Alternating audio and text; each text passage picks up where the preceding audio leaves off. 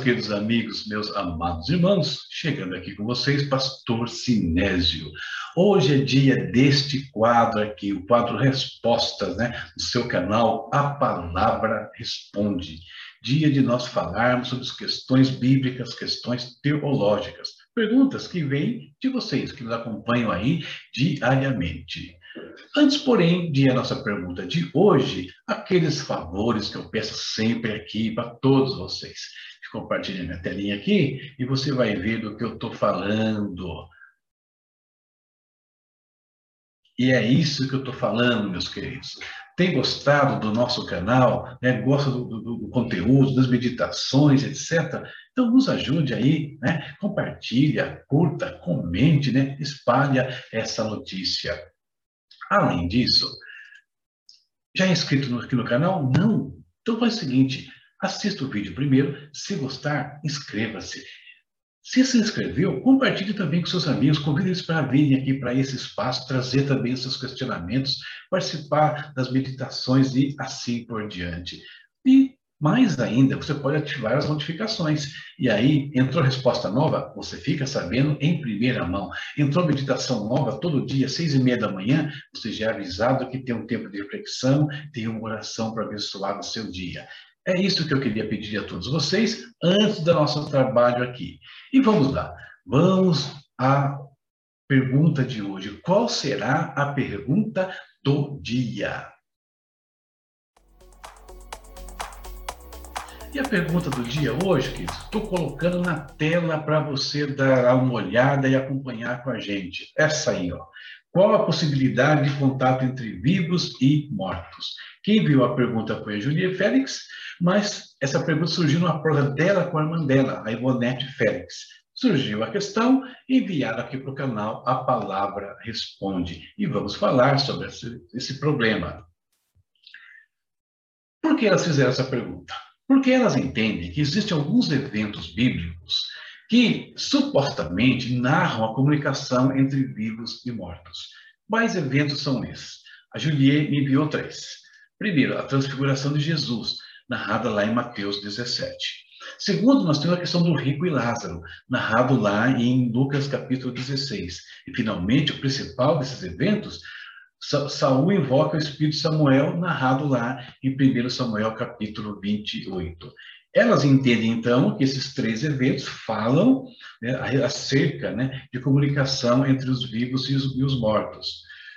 E baseado neles, nós vamos procurar responder essa pergunta. É um assunto longo, tá bom?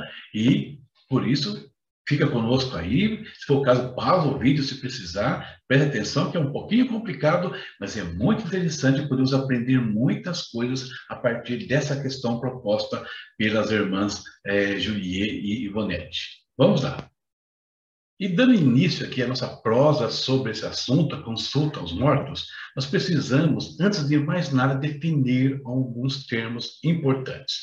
Vamos lá. Dê uma olhadinha aqui na sua tela, estou compartilhando com vocês. Então, definição. A consulta aos mortos, isto é, aos espíritos desencarnados de tais indivíduos. O que, que é isso? Essa é a prática chamada necromancia. Portanto, o assunto da nossa prova de hoje é esse aqui, tá? Essa consulta que é feita aos espíritos encarnados aí, se é que é possível que ela aconteça. Esse termo necromancia, ele vem, né, etimologicamente, de duas palavras gregas, necro, que significa morte, e mancia, que significa adivinhação, ou seja, adivinhação pelos mortos ou consulta aos mortos, conforme nós vimos. Necromancia, importante dizer que ela está associada à bruxaria. E certamente, né, ela é considerada um dos pilares, uma das pedras basilares do ocultismo. E com isso, conforme estamos falando alguns detalhes aqui sobre a necromancia, consulta aos mortos, você vai vendo que existe uma incompatibilidade profunda entre a prática e a palavra de Deus, entre aqueles que não servem a Deus e aqueles que servem a Deus.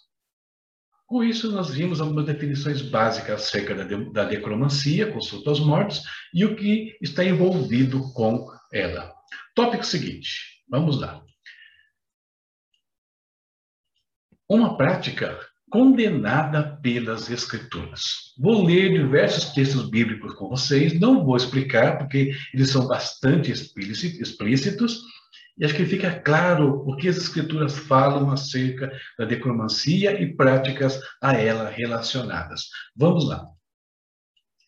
Êxodo 22, 18. Não deixem viver a feiticeira uma ordem é, incisiva do Senhor Deus para o povo de Israel, que cabia para eles, cabe para a gente aqui, evidentemente, não de forma literal, não sair matando pessoas que praticam feitiçaria, não é essa a ideia, tá? Mas não posso deixar isso, isso viver, no mínimo, no meu coração. Então, não deixe viver a feiticeira. Levítico 19, 31. Não recorram aos médios, nem busquem os espíritas, pois eles, vocês serão contaminados por eles. Eu sou o Senhor, o Deus de vocês. Então, uma prática que contamina o povo de Deus. Levítico 20, verso 6. Voltarei o meu rosto contra aquele que procura, que procurar médios e espíritas para segui-los, prostituindo-se com eles. Eu o eliminarei do meio do seu povo.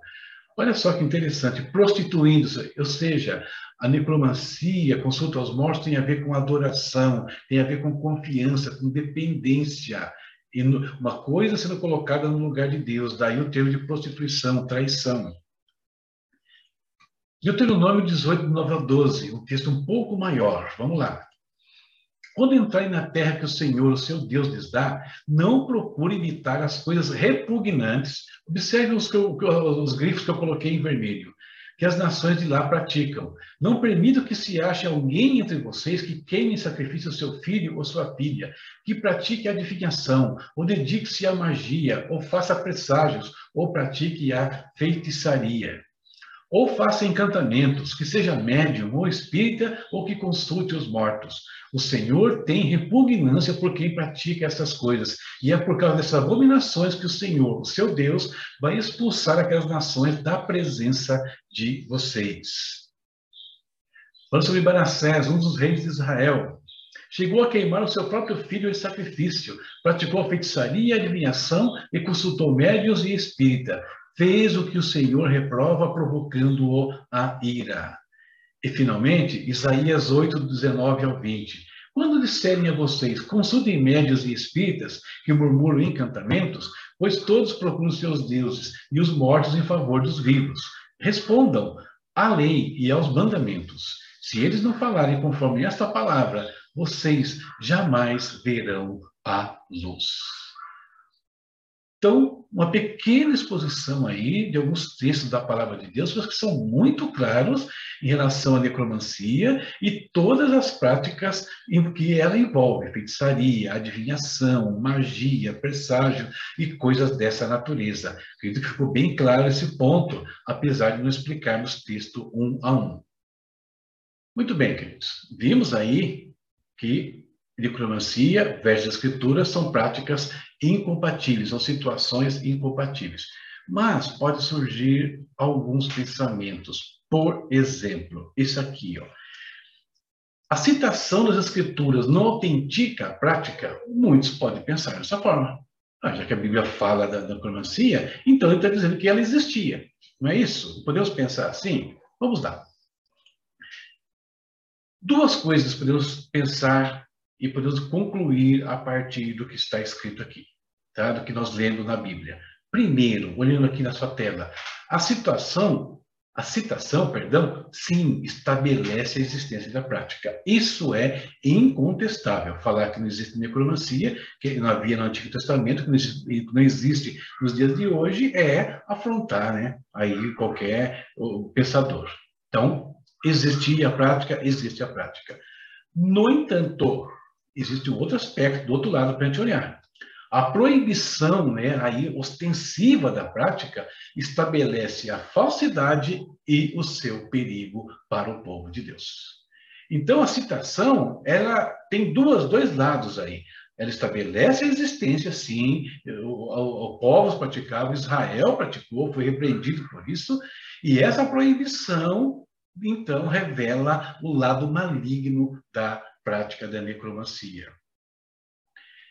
Se for pensar um pouquinho, aí olhando para as escrituras, a idolatria ela segue o mesmo padrão. Olha isso aí, ó. Deuteronômio 32, 16 e 17. Vamos pensar um pouquinho agora na idolatria, do que está envolvido nela. Eles o deixaram com ciúmes por causa dos deuses estrangeiros.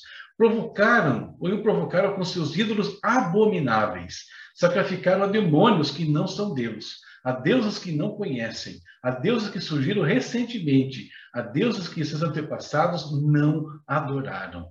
Aqui, então, agora uma repreensão com outra prática desaprovada pelo Senhor. E quando chegamos no Novo Testamento, o apóstolo Paulo ele esclarece, ele aprofunda a questão da idolatria e deixa mais claro ainda tudo que envolve essa prática. Ele diz: portanto, o que estou querendo dizer? Será que o sacrifício oferecido a um ídolo é alguma coisa? Ou o ídolo é uma coisa? Não. Quer dizer que o que os pagãos sacrificam é oferecido aos demônios e não a Deus. E não quero que vocês tenham comunhão com os demônios. 1 Coríntios 10, 19 ao 20. Então fica claro aqui que a idolatria, por trás dela, dessa prática, está a ação demoníaca. São duas ações muito é, semelhantes aqui. Duas questões semelhantes, perdão. A Bíblia fala da idolatria, então estabelece a prática. Existia, mas quando condena, mostra o porquê está condenando. É a mesma coisa que acontece com a necromancia. Agora, tendo visto tudo isso, vamos voltar ao ponto inicial, que pode ser a argumentação, inclusive, que está na sua mente, certamente a Juliet faria. Mas e as passagens que foram citadas, que então que supostamente mostra a comunicação entre vivos e mortos. Como explicar aquelas passagens? Muito bem, vamos comentar então agora uma por uma por uma. Vamos relembrar quais são elas em primeiro lugar. E estão aqui, ó. vamos lá. Nós tínhamos os eventos bíblicos que eram a transfiguração de Jesus, Lázaro e o rico e Saul invocando o espírito dos mortos. Vamos começar, queridos, com a transfiguração de Jesus. Lembrando que essa ligação que essas passagens falam sobre comunicação com os mortos, sobre necromancia, é proposta pela, pelas autoras da pergunta. A transfiguração de Jesus. Ponto central da transfiguração. Diz assim no início do texto. Seis dias depois, Jesus tomou consigo Pedro, Tiago e João, irmão de Tiago, e os levou, em particular, a um alto monte Ali ele foi transfigurado diante deles. Sua face brilhou como o sol, e suas roupas se tornaram brancas como a luz. Naquele mesmo momento apareceram diante deles Moisés e Elias conversando com Jesus. O início do texto. Olha o ponto principal aqui que eu destaquei em vermelho. Quem se transfigura nesse processo é o Cristo. E as características que nós vemos em Jesus aqui são as mesmas que aparecem no Apocalipse, são as mesmas que aparecem nas vestes dos justos lá também no Apocalipse, tanto os mártires quanto quando eles vêm depois junto com Jesus, né, já para o reino milenar. A característica de Jesus aqui lembra Mateus 13, 43, que fala que os justos resplandecerão como o sol no reino do seu Pai. Ou seja, Jesus está com as características ali daqueles que habitam ou habitarão o reino celestial. Portanto, o que, é que nós temos aqui? Precisamos entender. A transfiguração, a manifestação não foi de lá para cá, foi daqui para lá, foi Jesus se transfigurando, certo? Por quê? Então, o que nós temos aqui, primeiro, que a transfiguração é uma ocorrência única, ela não se repete nas Escrituras. O que está ocorrendo então na transfiguração, queridos? O Cristo que desce dos céus é como se estivesse visitando aquele lugar. Vamos lembrar que Cristo já falava com os santos antes, isso é um ponto importante. Como sabemos que Jesus conhecia o paraíso? Ora, ele veio da região celeste. O paraíso era uma parte da região celeste. Quando, lá, lá na cruz, né, pouco antes de morrer, o que, que ele fala para o ladrão da cruz? Hoje mesmo estarás comigo no paraíso. Então ele tinha acesso, ele sabia para onde ia é, naquele instante, ele conhecia aquele lugar. Continuando aqui, a transfiguração tinha um propósito muito específico. Olha só. Então Pedro disse a Jesus: Senhor, é bom estarmos aqui. Se quiseres, farei três tendas: uma para ti, uma para Moisés e outra para Elias. Enquanto ele ainda estava falando, uma nuvem resplandecente os envolveu, e dela saiu uma voz que dizia: Este é meu filho em quem me agrado, ouçam-no. Ponto-chave para entender a transfiguração está aqui, nessa fala. Este é o meu filho amado em quem me comprazo. A mesma coisa que foi dita quando Jesus foi batizado. Quando ele sai da água, o Espírito Santo vem sobre ele e Deus faz essa mesma declaração. Então, o propósito da transfiguração era consolidar, ratificar quem era o Cristo e a quem eles deveriam ouvir. Isso é muito importante. Eles estão falando com Elias e Moisés, certo? Mas o que, que estão entendendo agora da parte de Deus? Elias, Moisés já passaram, o papel deles já foi cumprido. Não há mais o que perguntar para eles. Agora vocês têm que ouvir a Jesus. E Pedro vai confirmar isso mais tarde na sua segunda carta, quando escreve: de fato, não seguimos fábulas engenhosamente inventadas, quando lhes falamos a respeito do poder e da vida de nosso Senhor Jesus Cristo. Pelo contrário, nós fomos testemunhas oculares da Sua Majestade. Ele recebeu honra e glória da parte de Deus Pai, quando a suprema glória lhe foi dirigida a voz que disse: Este é o meu filho amado, em quem me agrado. Nós mesmos ouvimos essa voz vinda do céu, quando estávamos com ele no Monte Santo. Percebe? Ratificar a glória, a grandeza, a missão, quem era o Cristo.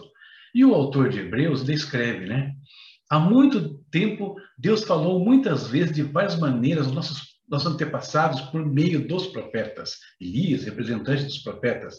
Mas nesses últimos dias, falou-nos por meio do Filho, a quem constituiu o herdeiro de todas as coisas e por meio de quem fez o universo. Então, Cristo, o Deus, o Verbo de Deus que se fez carne, habitou entre nós, ele deveria ser ouvido, ele era, é o Rei da Glória. Todos os demais, tudo que veio antes, passou, cumpriu já o seu papel. Então, a transfiguração ela tinha esse objetivo: ratificar o ministério e a pessoa de Jesus Cristo. Aquilo que for ouvido, e a gente vai ver isso depois né, na outra passagem, que foram ouvidos do passado, que é Elias, que era Moisés, cumpriram o papel, terminou a fase deles. Então, a transfiguração não é, não tem como objetivo mostrar essa comunicação, tem como objetivo contrário, dizer que o que passou, passou. Quem tem que ser ouvido hoje é somente o Senhor Jesus Cristo.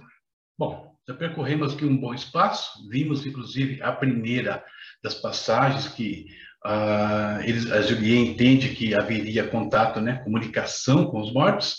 Vamos agora à segunda passagem. E qual é ela? Nós vamos falar agora do rico e Lázaro. Tá?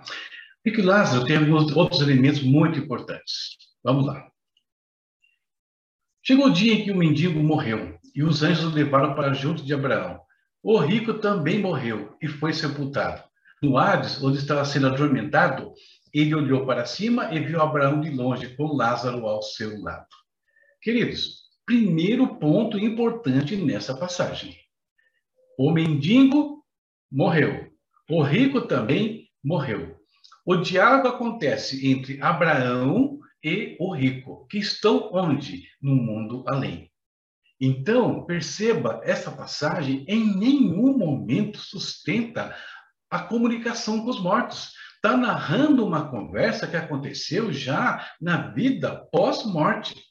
E não entre as duas, né? o intercâmbio entre as duas partes. E o assunto, a possibilidade de intercâmbio vai ser aventada no diálogo. Vamos continuar a leitura.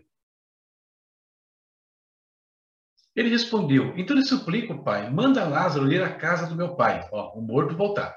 Pois tenho cinco irmãos.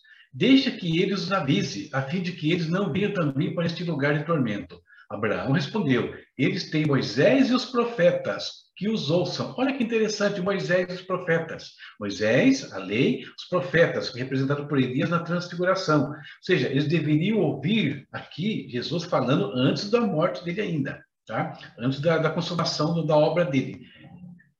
Lá atrás, eles deveriam ouvir quem? Moisés e os profetas. Consultando os mortos? Não, consultando o que eles deixaram escrito, consultando a palavra de Deus. Não, pai Abraão, disse ele, mas se alguém dentre os mortos fosse até eles, eles se arrependeriam. Abraão respondeu: Se não houve Moisés e os profetas, tampouco se deixarão convencer, ainda que ressuscite alguém dentre os mortos. Então, essa passagem também não está falando de comunicação com os mortos, é um diálogo acontecendo no mundo além, né? ali no Hades. Já falei sobre isso até em outras é, respostas que, que foram pedidas a mim aqui dentro desse quadro. A possibilidade de alguém voltar é vetada, e quando fala de ouvir a, a Moisés e, e, os profetas, está falando das escrituras, aquilo que ele tinha deixado escrito. Não é nenhuma consulta mediúnica, nada dessa natureza. Então, esta é a segunda passagem. Então, a questão da transfiguração, a questão do Lázaro rico, vamos à passagem mais importante desse processo. A última delas, e essa aqui realmente é muito interessante, e precisamos examinar com atenção. Saul e a necromante de Endor. Saul, queridos, eu coloquei até um, um subtítulo aqui, né? O desfecho de uma vida decadente. Essa passagem é mais interessante porque ela vai direto ao ponto da consulta aos mortos. Vamos lá. Quem devo fazer subir? Perguntou a mulher, né, a necromante. Ela, ele respondeu: Samuel. Quando a mulher viu Samuel, gritou e disse a Saul: Por que me enganaste? Tu mesmo és Saul. O rei disse: Não tenha medo. O que você está vendo? A mulher disse a Saul: Veja um ser que sobe do chão. Olha, esse texto já tem aqui uma, uma, uma implicação negativa. Vê um ser que sobe do chão. Ora, queridos, Deus, ele habita nas regiões celestes, isso é muito claro. Quando nós vimos falar dos anjos de Deus, começando em Gênesis, eles sobem e descem, nunca lá de baixo. A, a, a, embaixo, o profundo, metaforicamente, né, sempre uma conotação nas escrituras de negativo, do inferno, de condenação, de queda.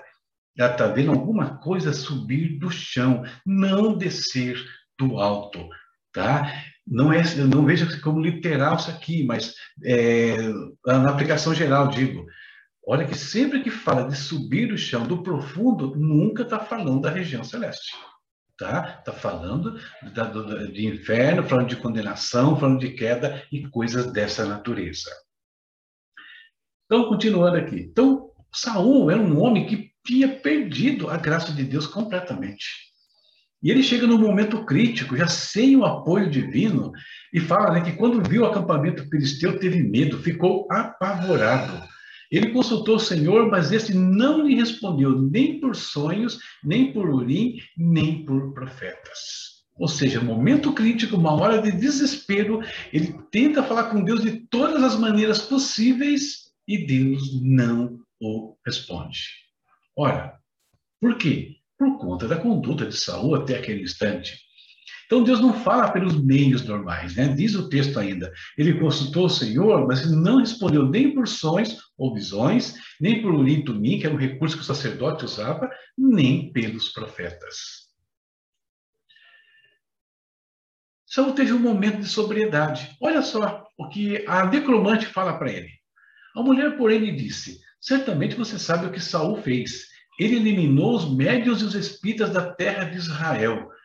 Por que Saul fez isso? Justamente por conta de tudo aquilo que nós lemos na lei, que Deus falou por meio dos profetas. Era uma prática que condenada, era, era uma prostituição espiritual, era uma abominação, contaminação. Então, no momento de sobriedade, Saul, cumprindo os preceitos de Deus, extinguir esse mal, tentaram né, extinguir esse mal em Israel.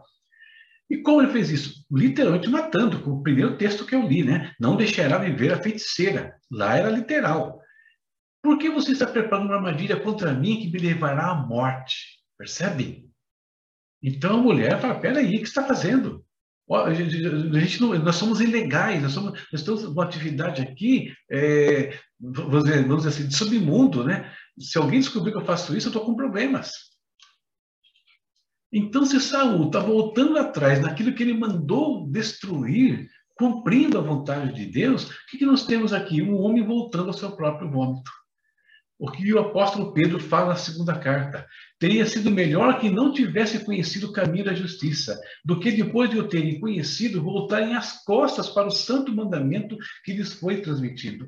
Confirma-se neles o que é verdadeiro o provérbio, que é verdadeiro o provérbio. O cão voltou ao seu próprio vômito, e ainda a porca lavada voltou a revolver-se na lama. Saul estava se revolvendo na lama, né, de coisas que ele tinha condenado no passado.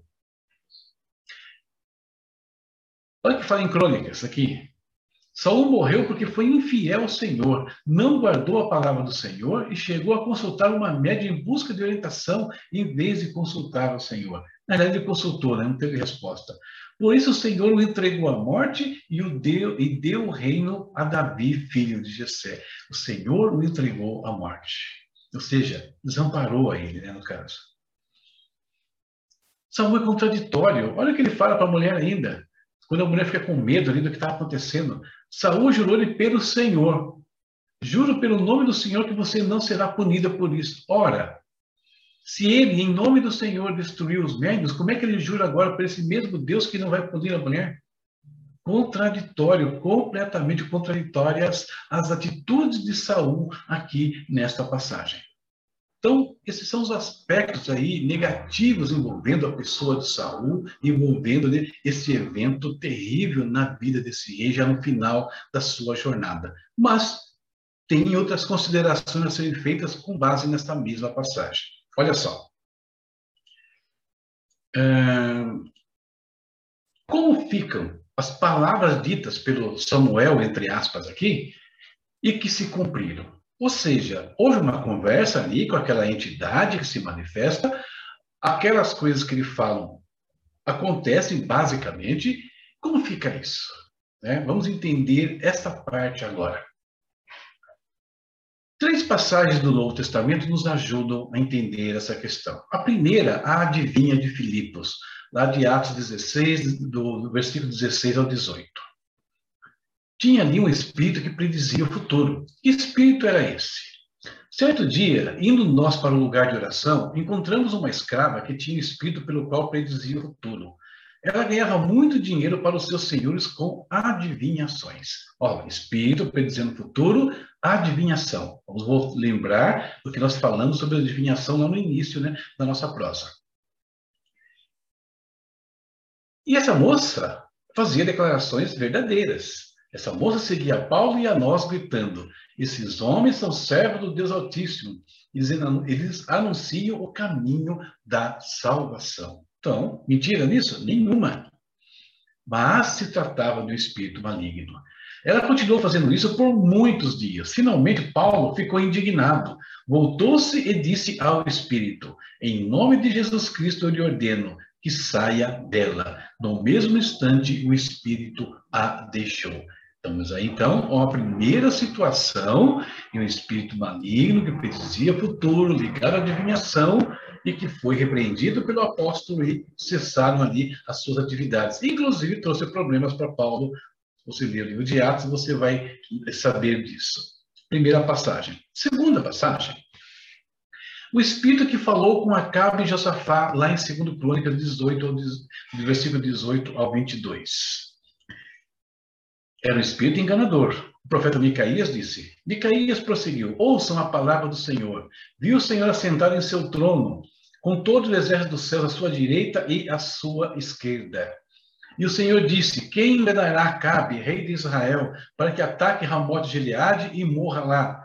E um sugeria uma coisa e outro sugeria outra, até que finalmente um espírito colocou-se diante do Senhor e disse: Eu enganarei. De que maneira? perguntou o Senhor.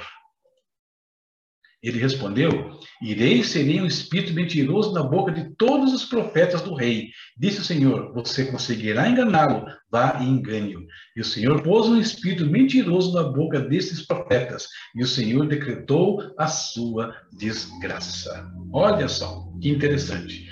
O espírito enganador da parte do Senhor, mas isso não é estranho? Eu falo sobre isso em uma das respostas, né? Eu tenho lá um, um, um dia que eu tratei exatamente esse tema. Como pode um espírito mau ser enviado da parte do Senhor? Dá uma olhadinha na playlist aí e você vai ver o que eu, respondi, tá bom? Por que Deus permitiu o engano ali? Por essa razão que Paulo fala aqui em 2 Tessalonicenses 2, 11 e 12. Por essa razão, Deus lhes envia um poder sedutor, a fim de que creiam na mentira e sejam condenados todos os que não creram na verdade, mas tiveram prazer na injustiça. Deus permite o engano ali, que o engano vem, porque é, é, é, é, é, Deus mandando? Não, mas é o próprio homem, quando ele se afasta da verdade, ele vai abrir caminho para o quê? Para a manifestação do engano. E aí ele cai no erro por conta disso. Aconteceu lá atrás, aconteceu com, no caso de Paulo, era um espírito enganador, aqui nós temos outro espírito enganador. No caso de Saul, o que está dizendo aqui que nós tínhamos lá, não o retorno de um morto, o morto falando, mas um espírito enganador. E perceba, com permissão para falar algumas coisas. E finalizando essa parte de ver como o erro opera né, e se manifesta, e como isso acontece, às vezes, debaixo de uma certa permissão até do próprio Deus, por conta do coração do homem, vamos ver agora mais dois tópicos ainda. Começando aqui com este. Deus fala por meio de falsos profetas. Como assim? Vamos ver o que aconteceu com Balaão, né? Números 24, do 14 ao 19. Agora estou voltando para o meu povo, né? Balaão falando. Mas venha, deixe-me advertido que este povo, Israel, fará o seu povo de Moabe nos dias futuros. Está prevendo o futuro, está adiantando o futuro. Então pronunciou este oráculo, palavra de Balaão, filho de Beor, palavra daquele cujos olhos veem claramente, daquele que ouve as palavras de Deus, que possui o conhecimento do Altíssimo, daquele que vê a visão que vem do Todo-Poderoso, daquele que cai prostrado e vê com clareza. Eu vejo, mas não agora. Eu avisto, mas não de perto. Uma estrela surgirá de Jacó, um cetro se levantará de Israel. Ele esmagará as frontes de Moabe e o crânio de todos os descendentes de Sete. Edom será dominado, Seir, seu inimigo, também será dominado, mas Israel se fortalecerá. De Jacó sairá o governo, ele destruirá os sobreviventes das cidades. Ora, Balaão era um homem de Deus nato? Não, não era. É, a história de Balaão é toda controversa. E quando nós olhamos ali para o Antigo Testamento, ele morre onde? No meio dos cananeus. Ou seja, vivendo no meio daquele povo que Deus reprovava por N razões. E foi morto pelo exército de Israel. Né? Josué narra isso no capítulo 3, no verso 22. Depois, quando chegamos nos dias de hoje, ele torna-se um modelo a ser evitado. Pedro fala isso na segunda carta, Judas fala isso, no Apocalipse João fala a mesma coisa, o caminho de Balaão, os balamitas, né? tropeçaram o erro de Balaão. Então, negativo. Agora, por um instante, ele teve uma sobriedade e Deus falou por meio dele? Sim, falou. Né? Deus, mesmo ali, um homem controverso, mas traz uma verdade, né? algumas verdades. Outro caso, Caifás. Mas Caifás profetizava? Sim, olha o que está escrito aqui. Evangelho de João. Então um deles, chamado Caifás, que naquele ano era o sumo sacerdote, tomou a palavra e disse: Nada sabeis, nada percebeis, não percebeis que vos é melhor que morra um homem pelo povo e que não pereça toda a nação? Ele não disse isso de si mesmo, mas sendo sumo sacerdote naquele ano, profetizou que Jesus morreria pela nação judaica, e não somente por aquela nação, mas pelos filhos de Deus que estão espalhados para reunidos em um povo. Olha só. E nós sabemos quem é Caifás, quem foi Anás e todos os religiosos de Israel, os responsáveis pela morte do Cristo. Mas, no momento de sobriedade, também fala uma verdade. Então, queridos, indo aqui né, para o último ponto da nossa uh, resposta de hoje, por que, que nós não precisamos falar com aqueles que partiram? Olha só, eu coloquei três considerações aqui. Primeira, eles não têm nada a nos dizer. Por quê? Porque se pereceram sem Deus, portanto, em condenação, o caso do rico, o caso de Balaão, o caso de Saul, né? O caso, eles não têm nada a nos dizer da parte de Deus. Como pode nos ensinar algo de Deus? Quem morreu sem Deus, foi desobediente a Deus e está condenado hoje. Não tem nada para nos dizer. Ah, mas tudo bem. E, se foi, e no caso então deles serem salvos? Se eles são servos de Deus, Moisés, Elias, os profetas, os apóstolos, tudo o que eles tinham para dizer já foi dito. E o que foi dito ficou registrado, inclusive, onde? Aqui, na palavra de Deus.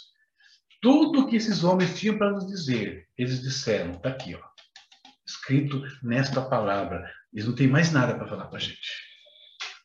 Então, esse é um outro ponto. E por último, aqui eu coloquei, né? Deus, queridos, Deus se encarregou de nos deixar aqui o Espírito Santo dele. Se precisa de alguma coisa ainda para ser esclarecida, para ser revelada, para te entender da própria palavra, temos o Espírito Santo.